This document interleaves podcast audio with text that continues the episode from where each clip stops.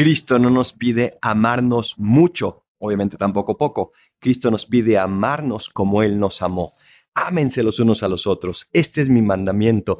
Un mandamiento nuevo, pero un mandamiento para el cual hemos sido creados. Amar al otro con profundidad, con compromiso, porque eso nos llevará a una felicidad, nos llevará a la verdadera libertad. ¿Cómo amas al otro? ¿De acuerdo a tu egoísmo, a tus esquemas o de acuerdo a la entrega y al amor de Dios? Soy el Padre Adolfo. Recen por mí, yo rezo por ustedes. Bendiciones.